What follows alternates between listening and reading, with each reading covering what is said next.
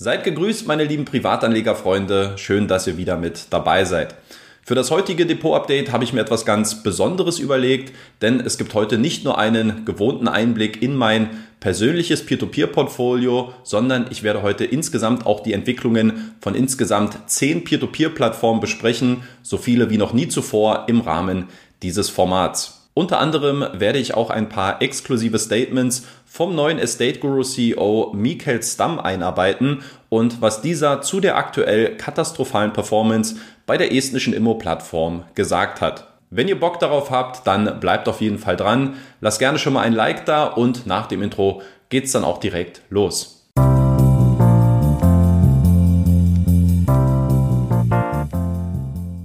Bevor wir auf die einzelnen Entwicklungen bei den Plattformen zu sprechen kommen, zunächst erstmal wie gewohnt eine Übersicht, wie sich mein persönliches Peer-to-Peer-Portfolio im März entwickelt hat. Insgesamt lagen meine Einnahmen im letzten Monat bei 497 Euro, was somit dem höchsten Wert seit November 2019 entspricht.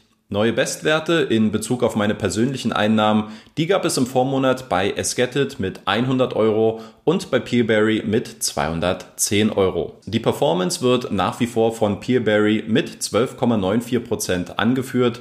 Zudem gab es auch einen persönlichen neuen Bestwert bei Twino mit 10,33%.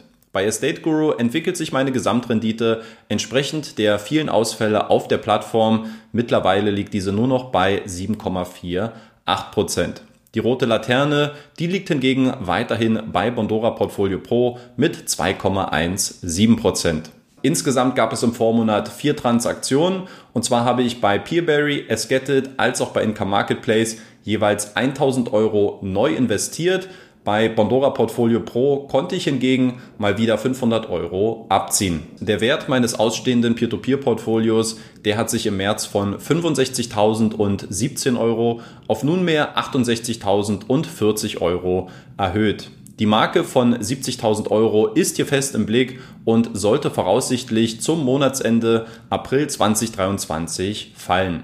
Was mein Ziel angeht, bis März 2027 ein Peer-to-Peer-Portfolio in Höhe von 160.000 Euro aufzubauen, so liege ich aktuell 845 Euro unter dem geplanten Soll. Mein Performance Delta ist zudem minimal auf 2534 Euro angestiegen, was die aktuell noch unzureichende Verzinsung verdeutlicht. Mein Zielwert liegt hier bei 10 Prozent. Dann schauen wir als nächstes auf die einzelnen Peer-to-Peer-Plattformen und was sich hier alles in den letzten Wochen getan hat. Los geht's mit Peerberry, eine Plattform, die mich zunehmend an den Film Groundhog Day mit Bill Murray erinnert, wobei der Wecker hier nicht täglich, sondern monatlich klingelt. Auch im April sind wieder saftige 1,8 Millionen Euro an kriegsbetroffenen Krediten zurückgezahlt worden, sodass jetzt mittlerweile nur noch circa 13 Millionen Euro offen sind, um alle offenen Forderungen abzudecken. Wenn es in diesem Tempo weitergeht, dann sollte das Thema sicherlich bis spätestens Ende des Jahres vom Tisch sein. Im Vormonat sind zudem sehr stabile 65,5 Millionen Euro an Krediten finanziert worden, was somit dem dritthöchsten Wert in der Plattformhistorie entspricht. Sollte das Angebot an Krediten nicht nachlassen, dann wird 2023 sicherlich auch noch der Bestwert von 73,9 Millionen Euro aus dem Dezember 2021 geknackt werden. Dann schauen wir auf Bondora, eine Plattform, die zuletzt zwei gute Gründe zum Feiern hatte. Zum einen stand der 15. Geburtstag der Plattform an, zum anderen konnte man im März 23,3 Millionen Euro an Krediten finanzieren, so viele wie noch nie zuvor in einem Monat. Der Rekord beim Kreditvolumen, der überträgt sich auch sehr anschaulich, wenn wir uns die Historie der Q1-Ergebnisse ansehen, wo der Trend auf jeden Fall in die richtige Richtung zu gehen scheint.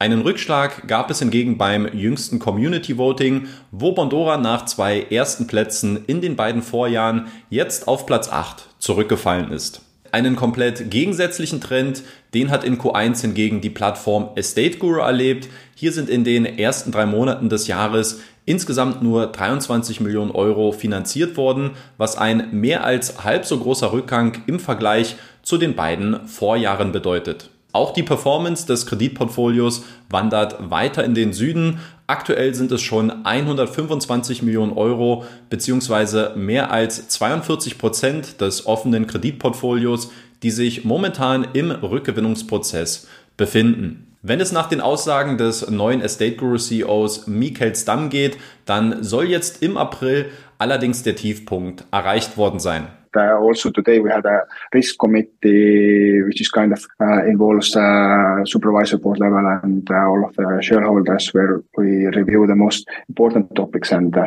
current best estimation is that, that by, by April we see probably and already actually now we see uh, hopefully the highest defaults and then step by step we start to come come back down again. Besonders schwierig sieht die Situation natürlich in Deutschland aus, wo sich mehr als 90 Prozent aller Kredite im Inkasso befinden, was mehr als 78 Millionen Euro in absoluten Zahlen sind. Laut dem Estate Guru CEO könnte sich der durchschnittliche Rückgewinnungszeitraum von circa 12 Monaten in Deutschland sogar etwas verlängern, weil hier erst nach sechs Monaten eine Versteigerung möglich sei. Genaue Vorhersagen ließ er sich bei den Zielen für die Rückgewinnung nicht entlocken, wobei er wohl ungefähr von einer Hälfte bis Ende des Jahres auszugehen scheint.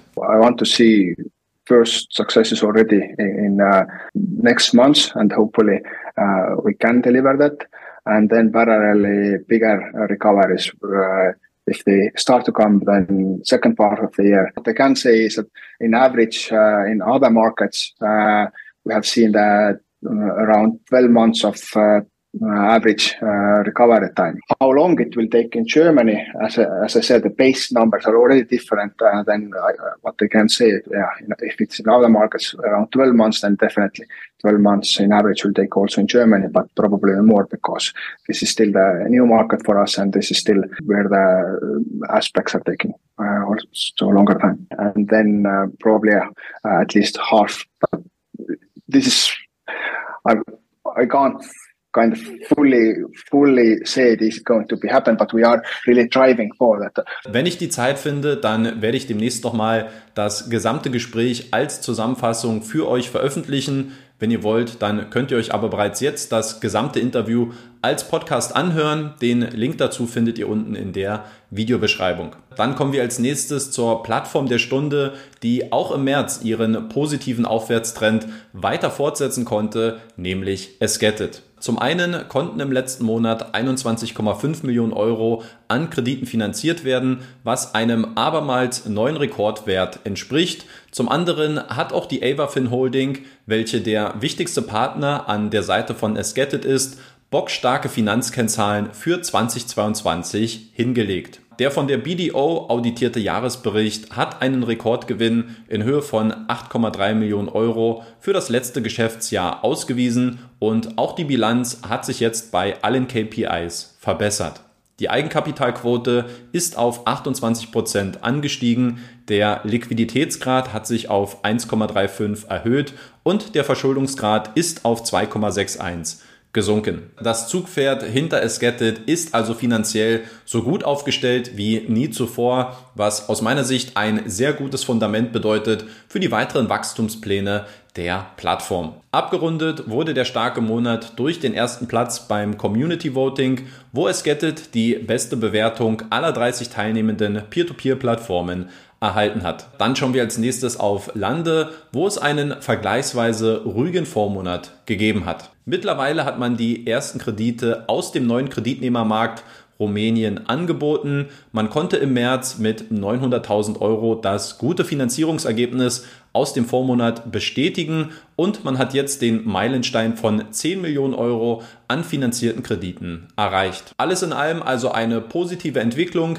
die zuletzt auch mit einem starken vierten Platz beim Community Voting bestätigt worden ist. Als nächstes sind wir bei Income Marketplace, deren CEO ja im letzten Depot-Update bereits einige neue Infos bezüglich der Problematik mit dem brasilianischen Kreditgeber ClickCash kommuniziert hat. Hier gibt es noch keine offiziell kommunizierte Lösung, allerdings verdichten sich nach meinen Informationen die Zeichen, dass es demnächst wohl eine Finanzierungsrunde bei ClickCash geben wird, in dessen Rahmen sämtliche offenen Forderungen bedient werden sollen.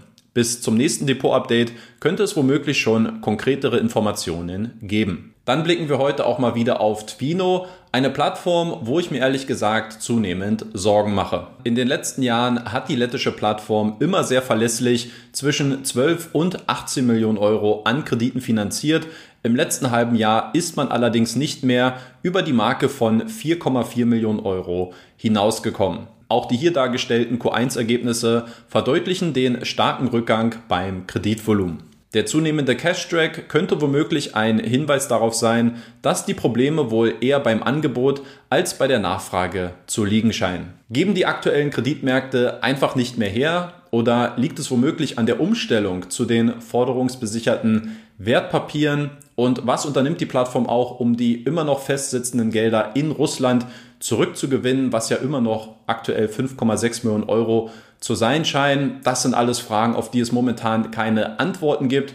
Und ich habe die Vermutung, dass es aufgrund der vielen Personalwechsel im Management auch deshalb ein gewisses Vakuum momentan bei Twino gibt.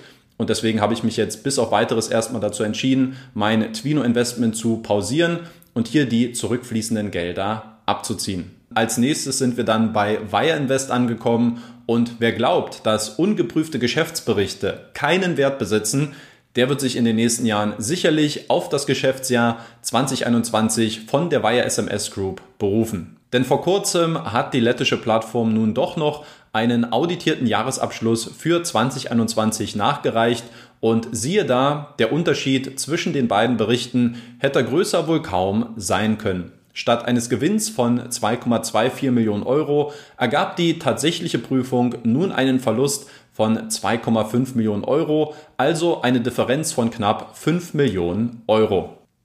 Kann ja mal passieren. Die Ursache für das schlechte Ergebnis, was gleichzeitig auch den höchsten Verlust in der Historie der Gruppe bedeutet, liegt hauptsächlich an einer außergewöhnlichen Dividendenauszahlung in Höhe von 2,2 Millionen Euro. Durch das stark gesunkene Eigenkapital haben sich nun auch durch die Bank hinweg alle KPIs in der Bilanz verschlechtert. Die Eigenkapitalquote liegt nur noch bei 1,65 Prozent und der Verschuldungsgrad ist auf bedenkliche 59,73 angestiegen. Wer aber nun glaubt, dass Wire Invest schon in vielen Beziehungen eine relativ langsame Plattform ist, der sollte sich mal mit Ländermarket beschäftigen. Denn auch die in Irland ansässige Plattform hat jetzt ebenfalls noch den konsolidierten Geschäftsbericht für 2021 nachgereicht.